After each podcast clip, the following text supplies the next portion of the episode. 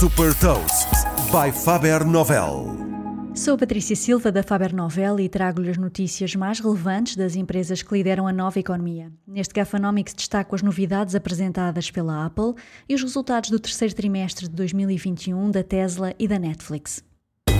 Gafanomics. Nova economia, novas regras.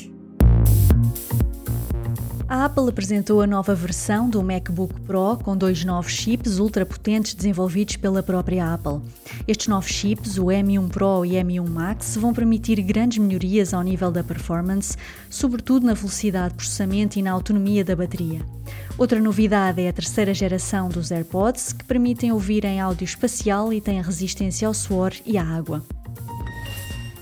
A Tesla apresentou receitas de 13.760 milhões de dólares no terceiro trimestre de 2021.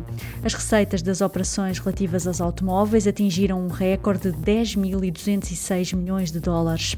Neste terceiro trimestre, a Tesla vendeu mais de 241 mil carros em todo o mundo e produziu mais de 237 mil carros. O lucro foi de 1.618 milhões de dólares, ultrapassando pela segunda vez a fasquia dos mil milhões de dólares. Este lucro é consequência do aumento da margem bruta nos automóveis, que atingiu os 30,5%.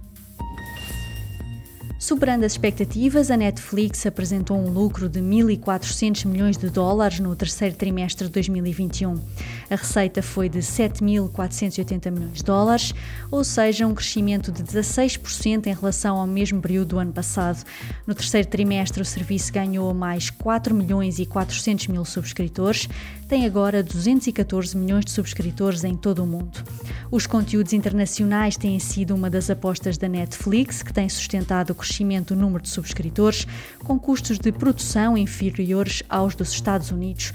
Exemplo disso é a série sul-coreana Squid Game, a mais vista até agora na Netflix, que teve um custo de produção de 21 milhões de dólares e já rendeu 900 milhões de dólares.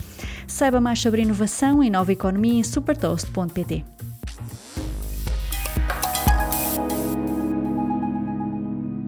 Super Toast é um projeto editorial da Faber Novel que distribui o futuro hoje para preparar as empresas para o amanhã.